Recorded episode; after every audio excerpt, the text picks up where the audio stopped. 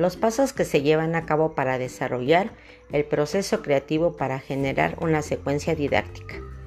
Es necesario y relevante enseñar a pensar e incentivar a los niños a descubrir, inventar o proponer nuevas opciones, motivarlos a generar ideas diferentes y sacarlos de la rutina de una clase donde solo se transmiten conocimientos que carecen de sentido en su vida diaria.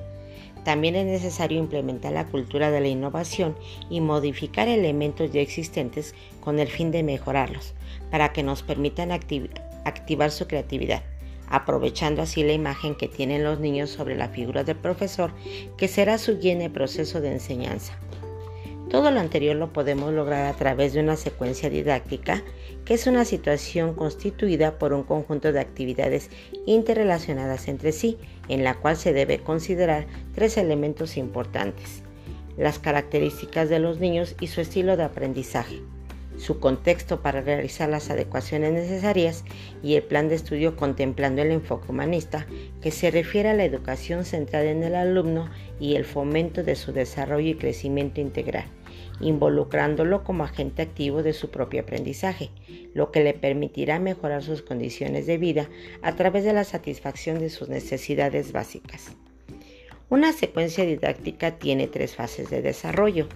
El inicio, tiene la finalidad de activar la atención, establecer el aprendizaje esperado, incrementar el interés y motivación, dar una visión del tema o contenido y rescatar los conocimientos previos. En esta fase se lleva a cabo la evaluación diagnóstica que muestra el grado de aprendizaje antes del inicio del tema. El desarrollo es procesar la nueva información y ejemplificarla focalizar la atención y aplicación de la estrategia a realizar y practicar para el logro de los aprendizajes esperados. Aquí el andamiaje se orienta al desarrollo de la creatividad.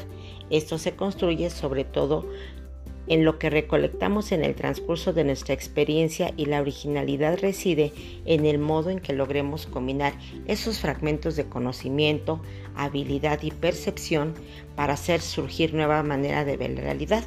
En esta fase se lleva a cabo la evaluación formativa.